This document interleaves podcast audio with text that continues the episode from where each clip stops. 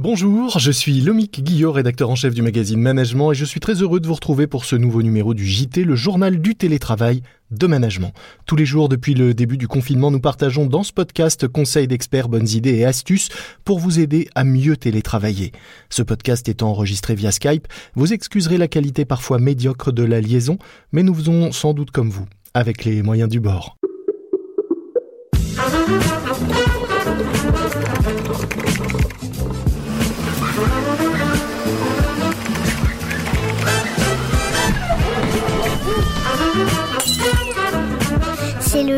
Du télétravail.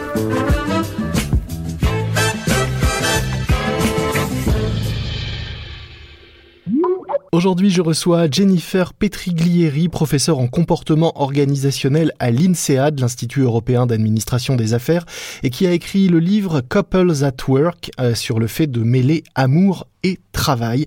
Elle est donc particulièrement bien placée pour nous donner son éclairage sur la cohabitation inédite que vivent beaucoup de couples qui se retrouvent à télétravailler eh bien, ensemble à domicile. Bonjour Jennifer. Bonjour.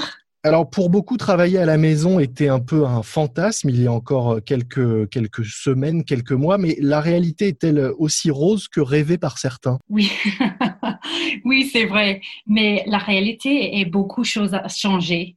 Même si on a rêvé de travailler à la maison, c'est pas exactement comme les rêves. Et même si vous avez déjà deux carrières auparavant, même si comme moi et mon mari, vous travaillez dans la même organisation, beaucoup de changements, beaucoup, beaucoup, et fait que vous vous adaptiez tous les deux au travail à domicile, pas seulement un ou deux jours par semaine, par exemple. Vous êtes ensemble tout le temps et peut-être euh, que les enfants sont aussi là. Bref, c'est un monde totalement différent pour tous les gens. Et ce que j'ai remarqué, c'est que les petits problèmes dans un couple que nous pouvions ignorer lorsque nos patients, je sais pas, 8, 10 heures par jour au bureau deviennent désormais impossibles à ignorer et sont même amplifiés. Les différences de pouvoir et les inégalités dans un couple deviennent beaucoup plus frustrantes et ça cause des problèmes pour les couples ensemble. Je vous donne un petit exemple. Mhm. Si l'un de vous fait toujours, par exemple, les courses et la cuisine, c'était peut-être ça va si vous euh, avez six ou sept repas par semaine ensemble, mais maintenant vous devez en planifier, en cuisiner 14, l'autre zéro. Cela euh, ne prendra pas longtemps pour provoquer une tension. Et c'est juste un petit exemple parmi les autres. Vous voyez, tous les couples ont des accords implicites, tout. Et je trouve qu'ils refont maintenant surface avec toutes les tensions qu'ils provoquent. Et je trouve ça beaucoup avec les couples en que je parlais. Cela peut donc être une bonne occasion pour les couples de discuter votre accord silencieux et d'en faire meilleur de manière explicite. Mais on doit faire le travail. Hein. Alors vous disiez discuter l'accord, ça c'est quand il existait, puisque certains couples avaient déjà l'habitude de travailler euh, ensemble. Oui, mais même pour les couples qui ont l'habitude de travailler ensemble, c'est très rare d'être ensemble 24 heures sur 24, 7 jours sur 7. Mhm. Alors je trouve que le monde a changé pour, pour tout le monde. Et alors, par quoi on commence pour essayer de partir sur des bases euh, saines? Oui, c'est une bonne question. Et c'est intéressant parce que j'ai découvert dans mes recherches que la plus grande erreur des couples est de penser que le confinement est un défi majeur d'organisation. Il parle de l'aspect pratique, la routine, les choses comme ça. Et oui, c'est clair, l'organisation, c'est important, mais ce n'est pas ce qui peut mettre au couple de traverser la crise tout en gardant la carrière et les relations intactes. Alors, c'est quoi? C'est quoi? Oui, ça, ça c'est la grande question. Hein. J'ai trouvé que c'est vraiment important de penser euh, avant de discuter, par exemple, les priorités communes, mm-hmm. parce qu'ils ont vraiment changé et aussi les enquêtes. Qu'est-ce que les choses qu'on enquête maintenant et qu'est-ce qu'on doit faire pour euh, améliorer la situation? Si les couples discutent les choses comme ça en première, après ça, ils peuvent penser à s'organiser pratiquement. Alors vous, dans votre cas, par exemple, qu'est-ce que ça a donné puisque vous aviez euh, déjà l'habitude de pratiquer un télétravall alterné là, Pour nous, c'est un grand changement. Oui, pour nous, c'est un grand changement parce que nos deux enfants, ils sont dans la maison avec nous. Mhm. et nous avons une fille en CM2 et un garçon en sixième. Alors, il y a beaucoup de travail, beaucoup de devoirs à la maison à faire. Alors, pour nous, c'est une question comment est-ce qu'on peut diviser les journées hein? Moi, je travaille le matin, mon mari les après-midi, comment on s'organise avec les enfants, comment assurer qu'on a le temps de faire nos travail, euh, mais aussi on a le temps d'être avec les enfants, aider leur avec le devoir, etc. Alors, c'est un grand changement pour nous. Est-ce que travailler dans le même secteur pour la même entreprise, c'est plus simple à votre avis ou est-ce que ça ne change rien finalement si on travaille dans des, dans des entreprises, des secteurs, des domaines très différents? Ça dépend. Pour, pour quelques-uns, c'est plus facile parce qu'on comprend exactement ce que l'autre fasse dans le travail. Mm-hmm. Mais en même temps, on a l'impression, imagine un couple qui tous les deux travaillent dans un hôpital. C'est hyper difficile pour eux maintenant. Pour les autres, c'est peut-être plus facile. C'est vraiment dépense de le couple. Et si l'un télétravaille et l'autre pas, est-ce que c'est une solution qui est gérable à votre avis? Peut-être, mais c'est dépend des autres aspects de vie. S'il y a les enfants dans la maison, ça va être très dur pour le partenaire qui, euh, qui est à la maison toute seule avec les enfants. Alors, c'est pas, euh, c'est pas nécessairement le, la meilleure chose. Et si deux personnes travaillent pour des entreprises concurrentes? C'est difficile parce qu'il y a un risque qu'on devient collègue. Hein? Et dans une certaine manière, nous le sommes parce que nous partageons un espace de travail 24, 24, 24, 7 sur 7. Mais il est important de se rappeler que nous sommes toujours aussi les partenaires et les parents. Et je pense qu'il y a un risque en, on vient d'être juste collègue. Et ça, c'est pas une bonne chose pour la relation entre un couple. Comment on, évite de tomber là-dedans? C'est vraiment une question de diviser, diviser le jour.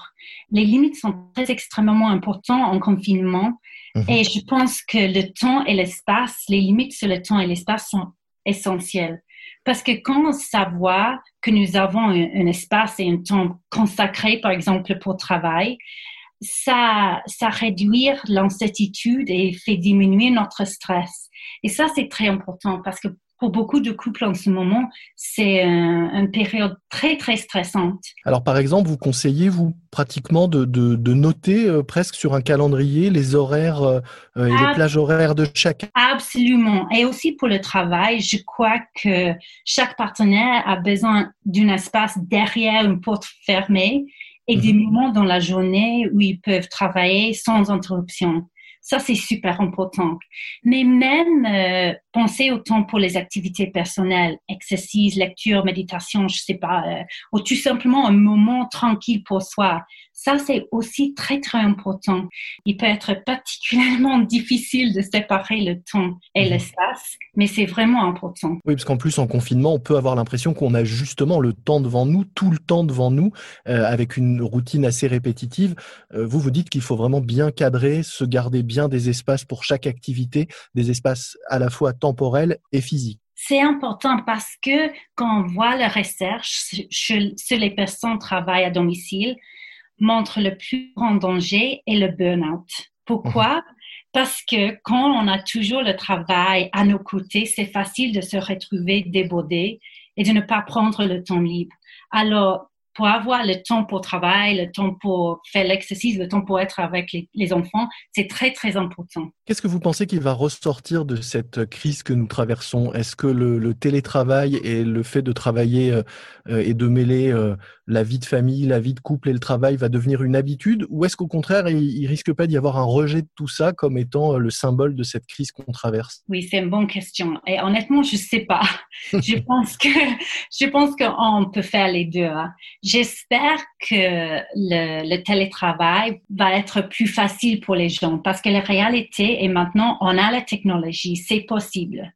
Mais je pense que c'est rare que les personnes veulent faire le télétravail 24 sur 24, 7 jours sur 7. Ça, c'est pas la bonne chose.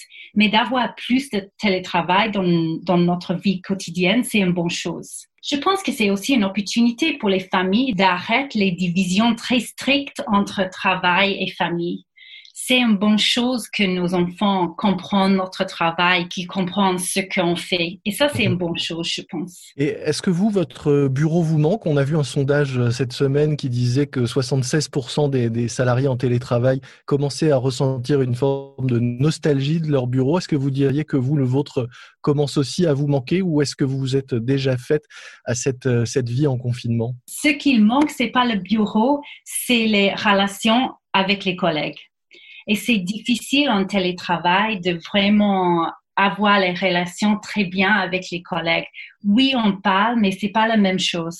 Quand on parle, c'est vraiment fonctionnel et pas les, conversations quotidiennes, comment ça va, ça voit ça, les choses comme ça. C'est vraiment plus tout le temps, c'est le travail. Et ça, c'est pas une bonne chose. Est-ce que c'est pas difficile quand on est deux à télétravailler et par la force des choses on devient collègue comme vous le disiez Est-ce que c'est pas plus compliqué d'entretenir un, lien à distance avec les collègues? Est-ce que finalement on peut pas être amené à se contenter euh, de la relation qu'on a à deux et d'oublier de continuer à entretenir ce lien à distance avec nos collègues? Oui, c'est vraiment un risque. Et je pense que c'est un risque parce qu'on a peur qu'ils voient nos enfants, nos conjoints et, et toutes les choses comme ça. Mais euh, la réalité est que je pense que la majorité des gens ne sont pas dérangés de voir notre conjoint ou nos enfants sur un appel Zoom, par exemple, de temps en temps. Et c'est vrai qu'on verra probablement les leurs à un moment et à l'autre. Alors, on doit juste penser, OK, c'est pas un problème, mais je pense que c'est on doit aussi être sensible aux personnes qui pourraient être toutes seules à leur maison. Ça, c'est un problème pour beaucoup de collègues qui, ils ont toutes seules, ils ont personne pour parler avec. Et on doit apprécier d'être entouré ça, même si on trouve que c'est parfois un peu trop. Est-ce que pour terminer, vous auriez euh, trois conseils pour ceux qui nous écoutent et qui télétravaillent euh, en couple, côte à côte, pour essayer de traverser au mieux cette période? Oui, euh, alors je peux vous conseiller de, en premier, se créer des espaces séparés pour travailler. Ça, c'est très important pour le stress. Le deuxième, c'est peut-être bannir ordinateur et portable pendant les repas pour pas avoir le burn-out.